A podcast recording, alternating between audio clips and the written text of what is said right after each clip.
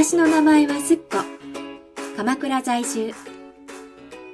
8歳の長女ピオ、2歳の長男トンが、毎日の生活の中で私に気づかせてくれることを記録していきます。今日は諦めちゃうお話。明らかに認める。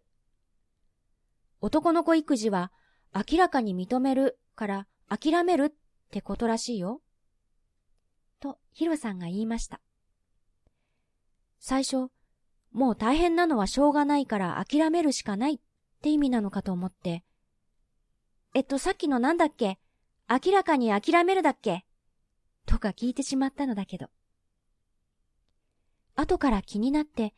考えたり調べたりしてみました。そもそも諦めるは仏教的な観点からすると明らかにする、あからめるという意味を持つらしいです。一般的に使う諦めるは途中で断念する、未練は残る、投げ出す、望んでも叶わずそれ以上望むのをやめるというようなマイナスのニュアンスを持つけれど、明らかにし、それを認めるということは非常に前向きに響きます。明らかにして、それをそういうものだと認めた物事について、ああだったらよかったのに、と思う気持ちは残るにしろ。ああしておけば状況が変わっていたかもしれないのに、失敗した、私のバカという悔いの念は少ない気がしますね。やることなすこと、謎だらけの男子。もっとも今は2歳児ならではの謎が多いけど、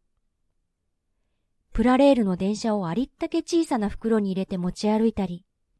ブロックや積み木をとにかく高く長く積み上げることに執着したり、気に入らないとどこでもひっくり返って30分ぐらい平気で泣き続けたり、服の毛玉をむしって食べたり、などなど。この明らかに認めるが聞いてくるのは思春期男子かもしれませんね。家庭で親が明らかに認めていれば、自分探しの旅にわざわざ行かなくても済むかもしれません。これまた体のでっかい男子に反抗されたり無視されたりしたら、心穏やかではいられないんだろうなっていうのが容易に想像できるんだけど。